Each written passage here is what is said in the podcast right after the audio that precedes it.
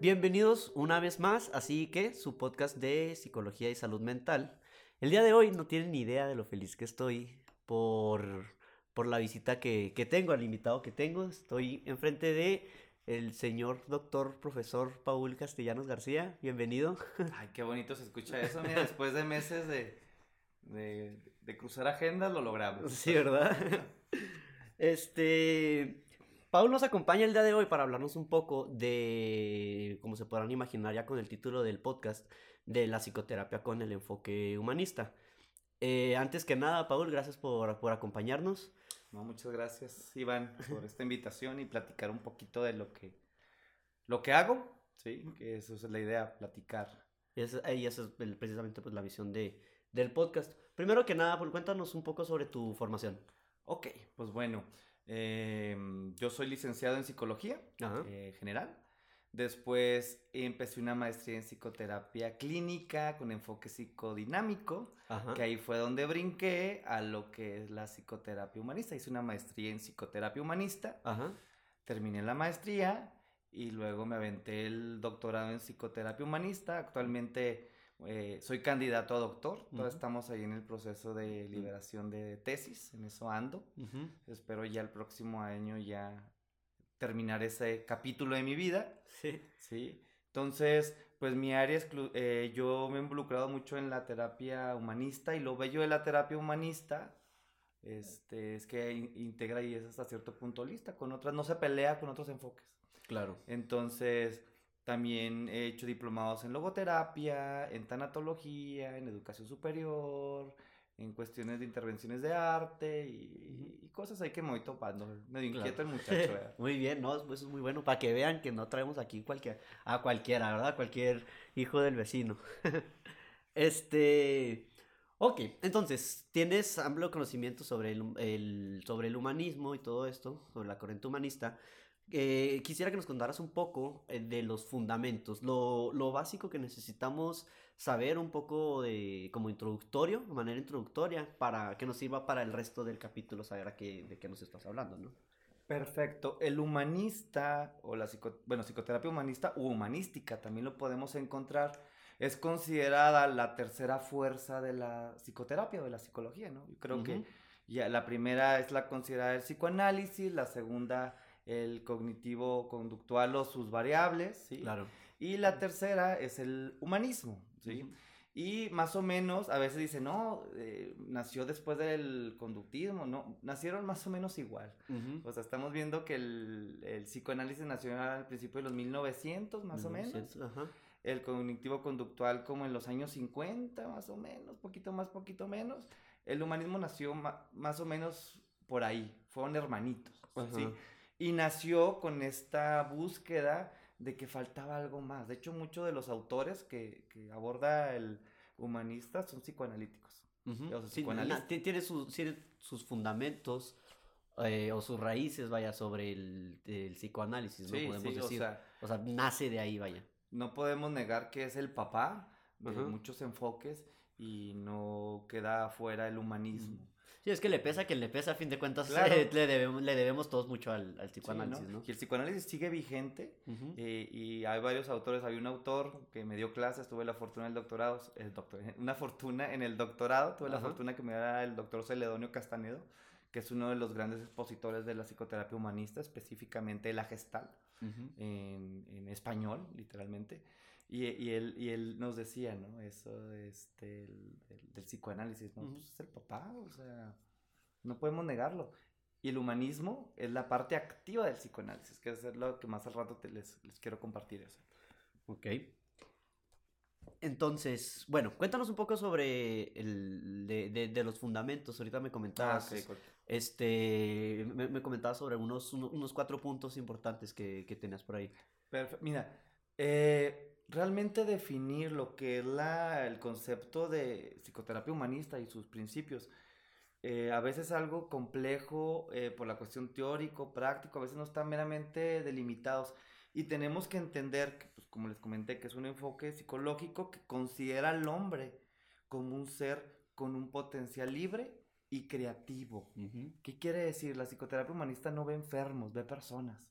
O sea, no dice, ah, voy a ver, este enfermo de depresión. No, digo, es una persona que vive una condición de, con sintomatología o un cuadro depresivo. Sí, que eso me recuerda precisamente. lo leí en Psicoanálisis y Existencialismo, pero, o sea, es, el libro es de Víctor Frank, pero sé que la frase no es de, de Frank. No hice mi tarea, ¿verdad? De averiguar quién era, pero hay una frase que me llenó mucho que decía que si tratamos a los hombres como lo que son, no tendremos más que eso, o sea, que una persona enferma, que una persona incompetente o lo que sea, ¿no? Pero si tratas a al hombre o a la persona como lo que puede ser, en realidad puedes hacer maravillas de las personas y eso de hecho es un pensamiento bastante bastante humanista, ¿no? A mi, a mi parecer. A mí me gustó bastante. Exacto. Y hay que entender perfectamente que eh, una vez me acuerdo de un examen de grado, no voy a decir quién. Sí. Eh, se me decía, no, yo soy bien humanista, por eso no diagnostico yo. A ver, a ver, a ver. A ver, tiempo. Tiempo, pausa, a ver, creo que no leíste ahí. El humanista o las personas que estamos en el enfoque humanista, que hay varias vertientes, hay varias líneas, varios métodos terapéuticos, ¿no? Hablamos de gestal, logoterapia, rogeriano, este, tanatología humanista, entre otros, como esos son como los más conocidos. Claro. Tenemos que entender que necesitamos un punto de partida y para eso es el diagnóstico. Pero el diagnóstico es una fotografía que a veces que subimos una foto al Face y dices, a esta sí me gustó, aquí me veo cachetón, aquí me veo. Entonces, el diagnóstico es una fotografía de un momento existencial de lo que estás viviendo. Entonces, yo con eso puedo decir, ah, mira, esta persona está viviendo un cuadro de esto, tiene esta sintomatología, de acuerdo al DSM-5 está aquí. Si hay un diagnóstico. Sin embargo, no es la totalidad. Yo estoy viendo una persona, no una enfermedad, y no puedo decir, ah, mira, aquí viene mi paciente depresivo. Sí, no solamente de encajarlo en eso y, Exacto, y, ya. Porque busca el potencial de la persona que se autoexplore. Es decir, tú llegaste aquí porque te dijeron que eras depresivo, porque eras ansioso, ¿no? Sin embargo, te digo, ¿eso quieres ser? ¿Quieres salir de ese cajón? ¿Qué te está enseñando la depresión? ¿A dónde vas con la depresión? No por qué, ¿para qué apareció en tu vida la depresión o la ansiedad? ¿Para qué? Este maestro, ¿qué te está diciendo? Sí, o como para, es, eso del para qué también a mí me, me, suena mucho a, no es que las cosas pasen por, por porque tengan que pasar, ¿no? Pero si, si pasan, bueno, ahora qué utilidad le vas a, dar tú. Ahora que te pasó esto, vas a sobrellevarlo para poder hacer algo más, ¿no? O sea, eh, el, el para qué a mí se va a hacer, pues, va bien. Pues, sí, quita la cuestión del determinismo psíquico. Porque viviste todo esto, ya estás condenado a sufrir, ¿no? Porque sufriste de niño, ya estás condenado a sufrir toda tu vida. No, te dice, ok si sufriste, si viviste esto, si fue feo, fue... ok, pero a partir de este momento de tu vida, ¿qué quieres hacer con esta historia? ¿Cómo te quieres contar la historia de tu propia vida? Por lo tanto, ayuda a las personas a, responsabilizarse y a tomar decisiones conscientes de lo que conlleva su toma de decisiones, ¿no? Claro. De su propia existencia y a ser libres de, de sus propias ataduras. Porque, y a quitar la victimez, eso creo es la clave no somos víctima de nadie. ¿Sí? Nosotros elegimos estar y pararnos en el lugar adecuado. Donde queremos. Donde queremos. Y para algo estamos ahí. Sí.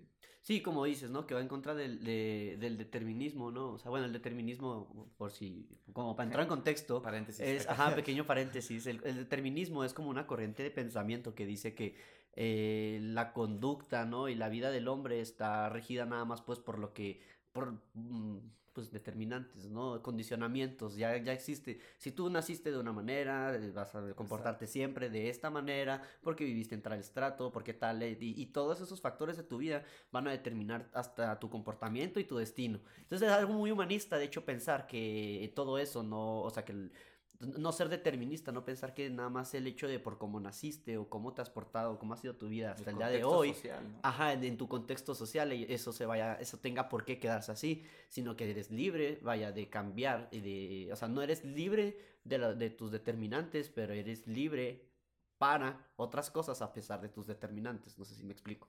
Y la psicoterapia humanista te acompaña a que te des cuenta que eres libre, porque no te has dado cuenta que eres libre, ¿sí? Y la libertad conlleva una responsabilidad, porque una libertad sin responsabilidad cae en el libertinaje. Claro. ¿Sí? Entonces hay que entender esta parte eh, eh, de que A más B no es igual a C, sino A más B es... Considerándose a lo mejor y puede que se acomode. Que es lo que es el uno de los primeros puntos que habla de los principios, ¿no? La importancia de lo subjetivo. Y no de lo subjetivo porque cada persona es un mundo, cada persona... Eh, tiene da importancia a ciertas cosas. Lo que para ti es importante, para mí no. Lo que para ti es valioso, para, lo, para mí no. Entonces, no hay un mapa, no hay un...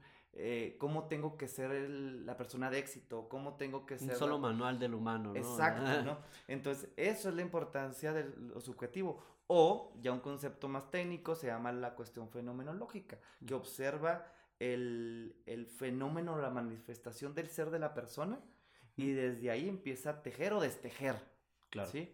Entonces, hay una aceptación incondicional, hay una así es como eres, pero no te justifica lo que has hecho.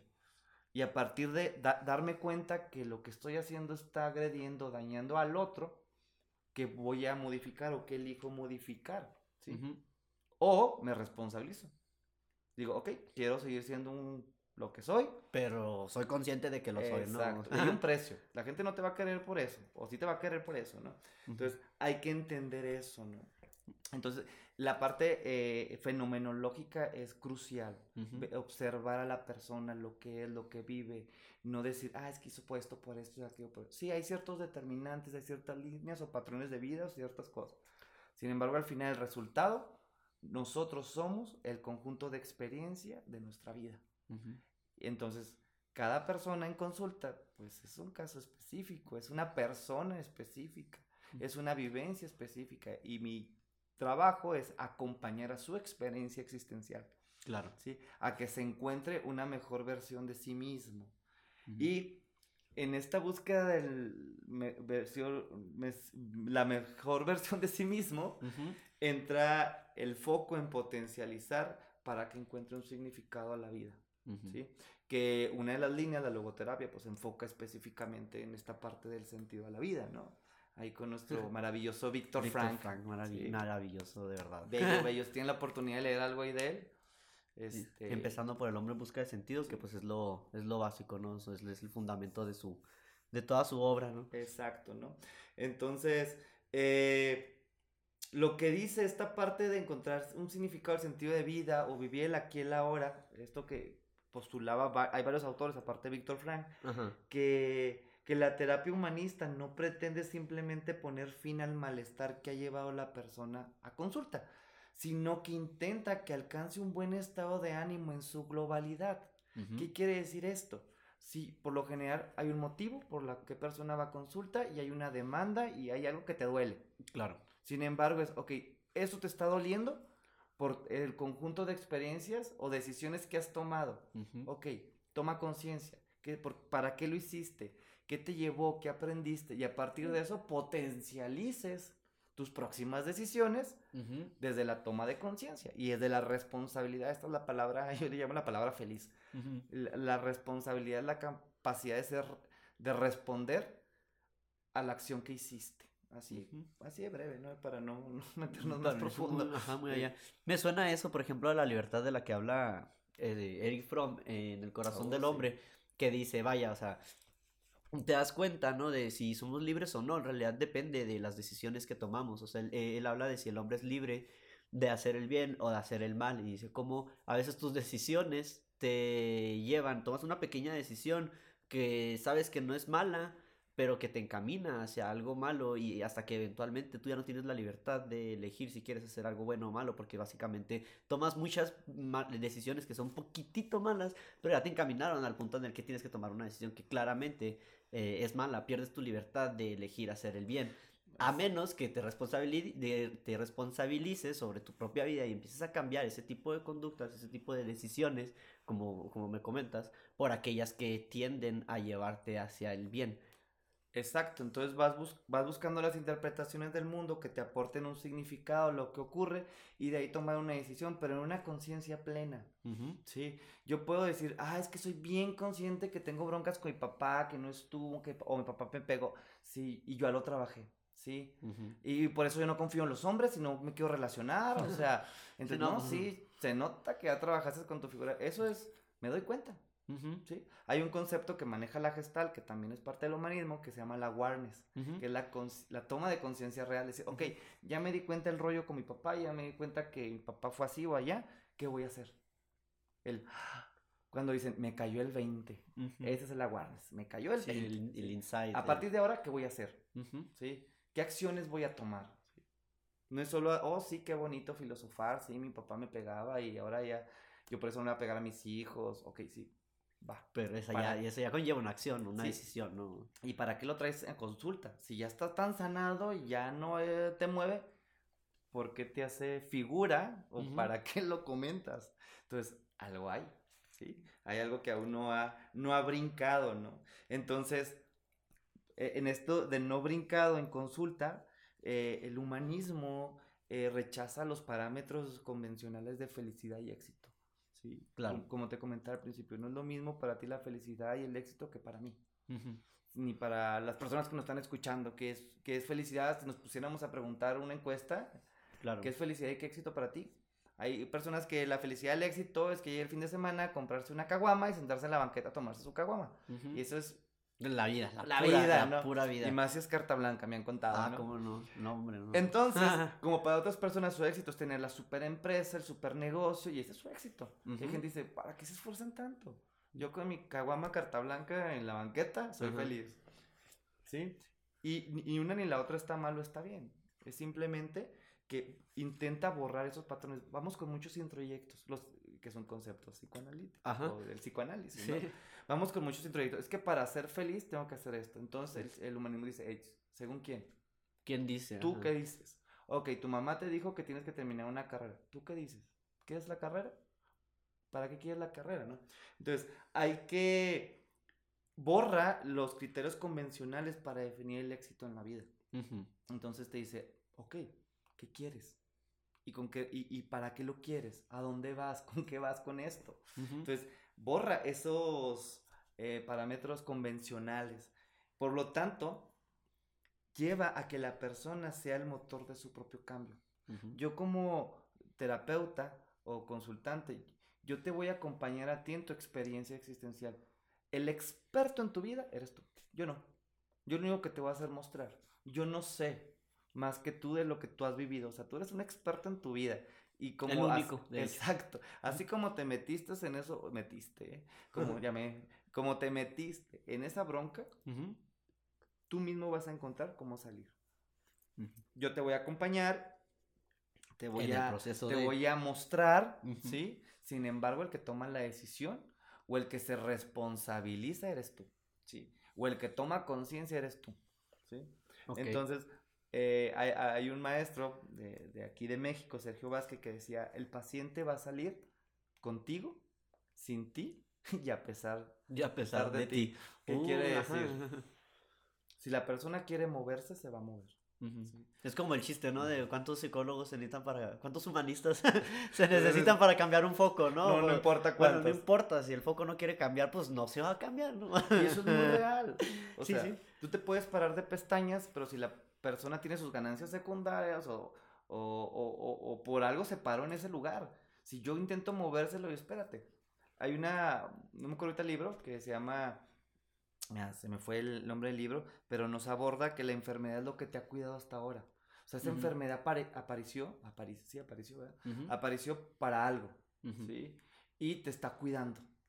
Entonces, hay personas que son diagnosticadas con hipertensión que están diciendo, pues bájale a ciertas cosas, cuídate. El cuerpo te dice, "Ch, Entonces, eh, son, foco". indicadores que te dice, oye, cuidado con esto, cuidado con lo otro. Exacto, ¿no? Entonces, más o menos eso es el humanismo, ¿no? Como estas características, podríamos decir. Hay más. Ok, claro, claro, claro, no, Sí, claro, vaya, por, muchos- por algo es una, una corriente, o sea, muy, muy grande, ¿no? conceptos, ¿no? Pero sí quisiera que a- abordar un pequeño, un pequeño tema, ¿no? Porque, eh, pues tú sabes, ¿no? Dentro del mundo de la, este, de, de- de la psicología, luego se piensa en el humanista como, El hippie. ¿no? como el hippie. Sí, lo O sabía sea, que y- ibas a y- decir así es, que es un punto, es un punto muy, muy típico, ¿no? O sea, porque sí, por ejemplo, salen así hasta caricaturas, ¿no? Donde salen todas las, todos los villanos, ¿no? Y los salen, no sé, ahí Winnie Pooh en medio, ¿no? Este, el humanista en medio de, de, de los psicoanalistas y de todos los demás, ¿no? Sí quiero que me hables un poco sobre esa idea que se tiene de, del- de que el humanismo es todo... Amor y eh, dulzura. Amor y dulzura, bello y maravilloso. Te tengo noticias. Pues no es cierto. acá. Algo que, eh, lo que no es, no es un positivismo tóxico. No, adelante, tú vas a poder, tú puedes con todo, si lo logras, si lo visualizas, si tienes tu visual board. sí. No voy a tocar callos, ¿verdad? Ni de dónde. Este, tú puedes lograrlo todo. No, yo sé que ahorita yo no puedo ser un bailarín de ballet, un baile profesional a mi edad. O sea, ya voy tarde. Y tomar conciencia de eso, pues, sí, me entra Punto que cuesta. O, o, lo puedo hacer, pero no a nivel profesional. Entonces, no llega un positivismo tóxico. Todo lo puedes lograr, es maravilloso, tu potencial. No es cierto. O todo es amor y paz en consulta, ¿no? eres una maravillosa persona, te acepto incondicionalmente, ¿no? En consulta buscamos que observes tus polaridades para que las integres. Veas tu parte oscura o que la llamas oscura o que le das una categoría de oscura y tu parte de luz que le llamas de luz, que al final del día no es ni luz ni simplemente el, adjetivo que le has dado y lo integras. Tú eres un, puedes ser la persona más amorosa, la más hija de la fregada, si así lo eliges. Tú puedes ser la persona más honesta o la persona más corrupta, si así lo eliges. Y si eliges ser corrupto o honesto, desde la responsabilidad, toma de conciencia, lo que conlleva cualquiera de las dos posiciones. Con que estés consciente de que lo estás haciendo de esa manera. Exacto, ¿no? Entonces no es que, ay, vamos a ser la gente toda bonita y maravillosa, ¿no? Si así lo eliges, puede ser que no. Claro. Y haz lo que quieras, ¿no? Porque let it be, feliz, ¿no? Hay una responsabilidad afectiva. Vivimos en una sociedad y hay responsabilidad afectiva. Estamos rodeados de personas a fin de cuentas. Entonces, la decisión que yo tome te va a afectar a ti. Y si yo no, yo soy libre y puedo golpear a gente porque mi terapeuta me dijo que puedo sacar mi enojo con otra gente, ah, caray, ¿no? Ya estás dañando, dice, el respeto al derecho ajeno es la paz, ¿no? sí, ya estás transgrediendo la libertad de otro, ¿no? Exacto, ¿no? Decía eh, nuestro querido Benito Juárez, ¿no? Entonces, o hay gente que dice, oye, tú usas cuarzos, ves los chakras, el aura, ¿no? E, este, no. O sea, un humanista pura o un humanista, un logoterapeuta, un gestaltista puro, puro, no hace eso lo interesante es que hay ciertos terapeutas que meten esta parte más holística, más integral y los pueden usar, pero aquí ya brincamos a terapias alternativas, desde o sea, ya es otra cosa. Sí, que hay terapeutas que así lo manejan eh, y, pues ya es otra cosa, ¿no? Pero el modelo puro no se No conlleva ese tipo de cosas. Sí, cuidado, cuidado si su terapeuta un día de estos de repente les quiere leer la mano, ¿no? Ah, o sea, con una esfera de cartas, una esfera de cristal, eh, mucho, mucho cuidado, ¿eh? Sí, ¿no? Y como no sabemos, creemos que es parte de la terapia, ¿no? Había un una, un paciente una vez que, oye, ¿usted no me va a dar un cuarzo para mantener mi equilibrio? Yo, sí, una matista, yo, no, este, es que mi anterior terapeuta sí me lo dio, sí. O mi terapeuta me daba a, que oliera esto y ya con esto me relajaba, ¿no? Ok, pues Bueno, pues si te relaja, pues cómprala, güey. O sea, pues, ¿qué te puedo decir, no? O sea, si así lo encuentras, si tú encuentras ahí el, el origen, pues, pues, pues, va, ¿no? Pero vaya, no es... Y esto hay que ser muy claro. El modelo científico del humanismo es muy preciso y es muy claro. Y es un modelo técnico. y, y, existe ya lo que le agreguemos o que le pongamos ya es de nuestra cosecha. De hecho, es una de las cosas por lo cual el humanismo a mí me encanta, porque integra, suma. Puedo meter estrategias cognitivo-conductuales, estrategias de la terapia racional emotiva, este, otros modelos. Claro. Meterle, lo integra. ¿Sí? Algo un poco más holístico. Muy bien. Eh, ya hablamos, eh, de hecho, bastante sobre el, humanismo. Este, quiero preguntarte un poco sobre el, como el perfil o cómo es el paciente eh, humanista. Para esto, este, quisiera preguntarte, por ejemplo, pues cómo es el... pues sí, vaya, ¿qué, ¿por qué, se le llama humanista? Ajá, ¿por qué se le llama humanista? O sea, como, por, como, ¿por qué puedes decir que ah. alguien es humanista? Eh, qué forma de, de, percepción del mundo debe tener para que sea considerado así, vaya. esa es muy buena pregunta, ¿no? A veces, es que soy muy humanista, soy muy... ¿Qué, es humanista? Pues todos somos humanos, ¿no? Todos venimos de, del ser humano. Entonces, ¿cómo defino el, el, el, ser humanista o cómo defino... A una persona, que, eh, eh ¿cómo identificas que una persona piensa de una manera humanista, por así decirlo?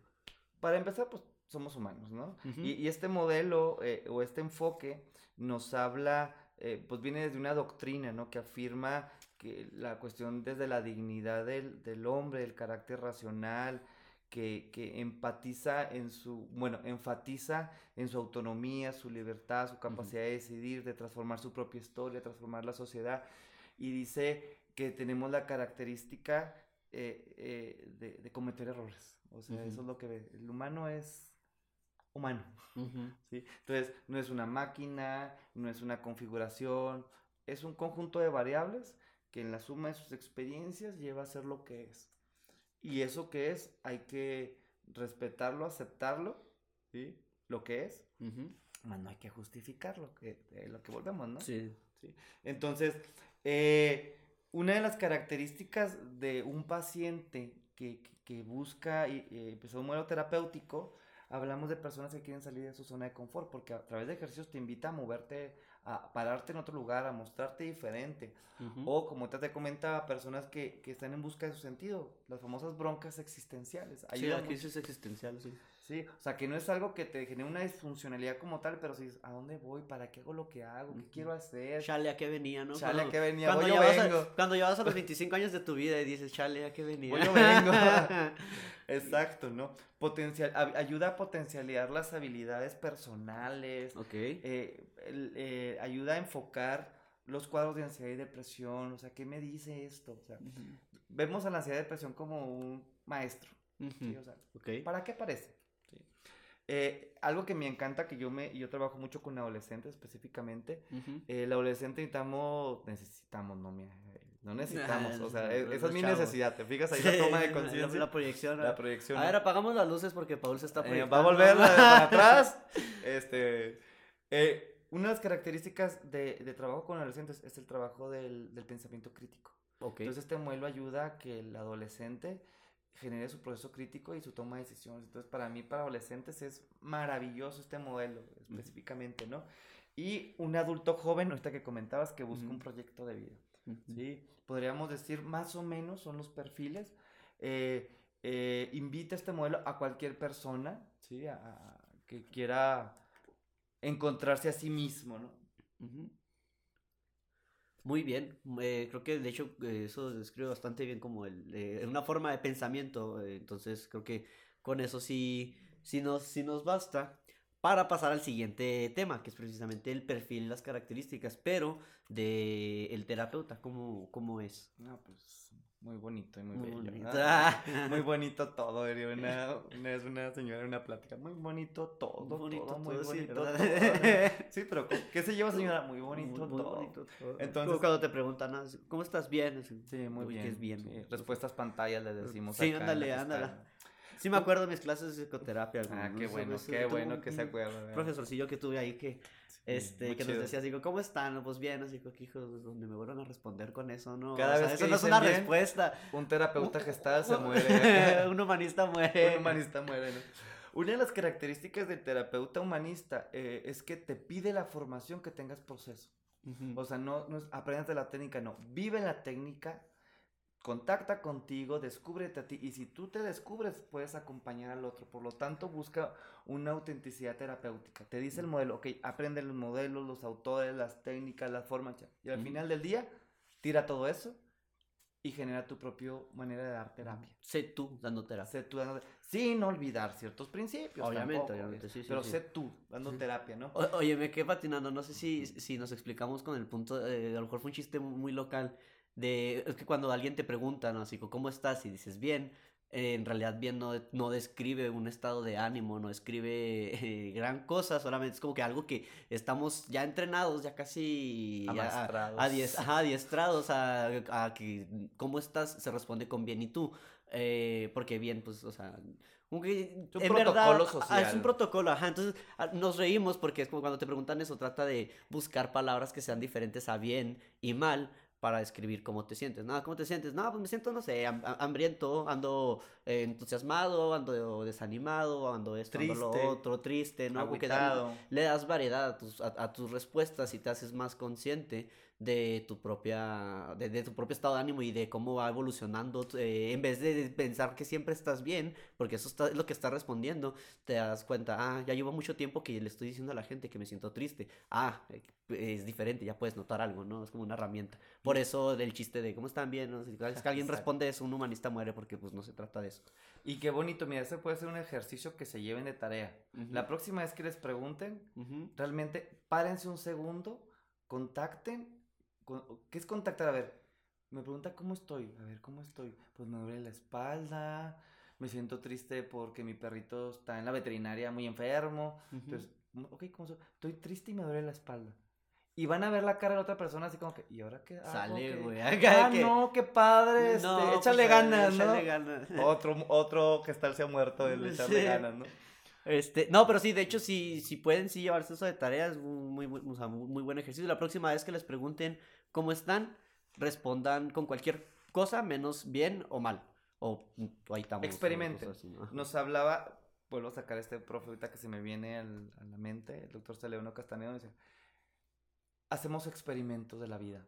La terapia es un experimento, no sabes qué va a pasar, ¿sí? Y la vida es un experimento, vívela y ve qué pasa. Ve qué pasa. Ya, ya veremos qué. Perfecto. Entonces, el terapeuta, o el perfil de un terapeuta humanista, te acompaña en tu experiencia existencial, no es directivo.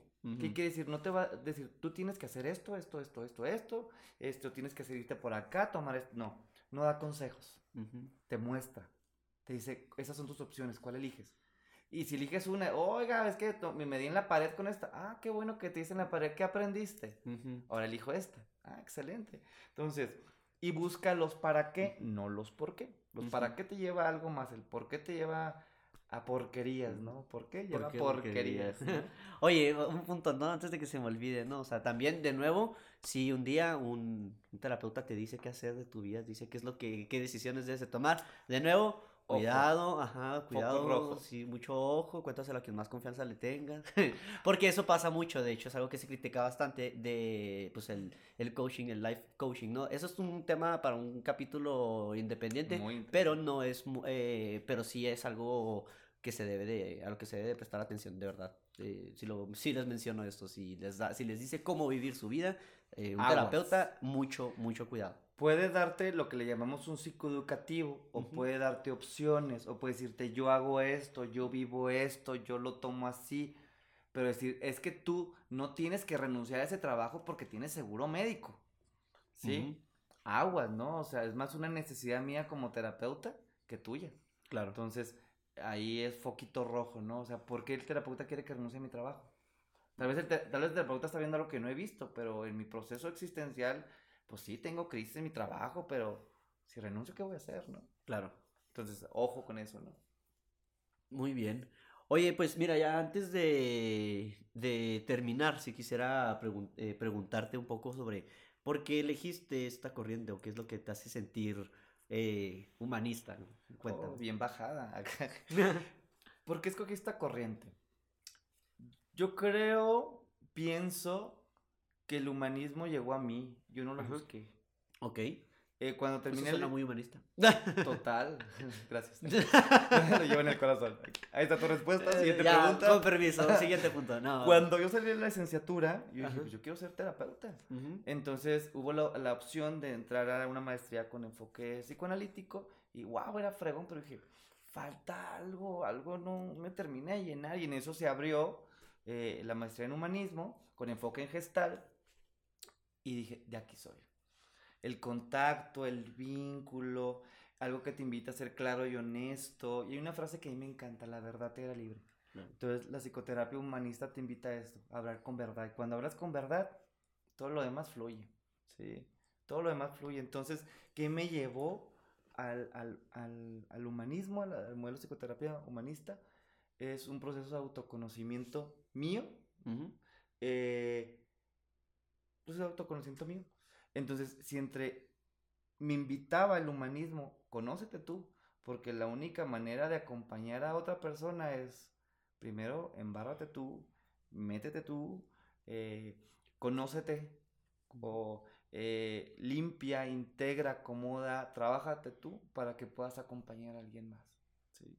Entonces, más que una profesión, te invita a una filosofía de vida. Claro. Entonces eso es lo que más me, enamoró del humanismo. Es una filosofía de vida que la vivo a diario eh, como humano. Y, eso creo que es. que me invita a vivir y me invita constantemente a actualizarme de mí mismo y cada día tener una mejor versión de mí mismo, conservando mi esencia. Claro. Pues suena muy, muy, muy interesante. Suena, muy, humanista, la verdad es que sí suena muy humanista, no te voy a mentir. Oye, pero pues muchísimas gracias, muchísimas gracias por, por compartirnos, por, por acompañarnos. Espero que esto sea de, de utilidad para las personas que nos están escuchando. Ya saben que el objetivo de estos capítulos de psicoterapia es que identifiquen un poco las personas a qué tipo de corriente eh, creen que puedan pertenecer este para en caso de, de, que asistan a asistencia psicológica o psicoterapia puedan ir con aquel que pueden pues que sea más afín a su forma de, de, pensamiento no esa es la, la, misión de estos últimos capítulos este sin más, pues muchísimas gracias por acompañarnos. No, al, contrario, este, es interesante hacer esta recapitulación de, enfocar qué es el humanismo, ¿no? Y qué me hace llevar a cabo el humanismo. Y, aquí estamos, platicando. Llegó en un buen momento para eh, revivir tu vocación. ya sé, ¿no? Bueno, pues muchas gracias a ustedes también por escucharnos. Eh, los invito a que nos sigan en, redes sociales, primero que nada en arroba eutimia.mx, es un proyecto del que este podcast ahora es parte de y, que tiene muchos otros proyectos que vienen, que, vienen detrás, pues los, invito a que los sigan para que estén al pendiente de ellos, también me pueden seguir a mí, Javier Barronce en Instagram, también a Paul, no sé si quieres es Paul bajo Max 8, creo. Paul Cas 8, Ni, me lo sé. ni se lo sabe, pero pues, pero pues síganlo. Ahí, ahí, ahí, lo agregas al rato. Ahí. Sí, no, igual sigan nuestra página y ahí de repente se lo van a topar. Finito. Y pues eso, sin más ni más, muchas gracias por, por acompañarnos y nos vemos en el próximo capítulo. Hasta luego.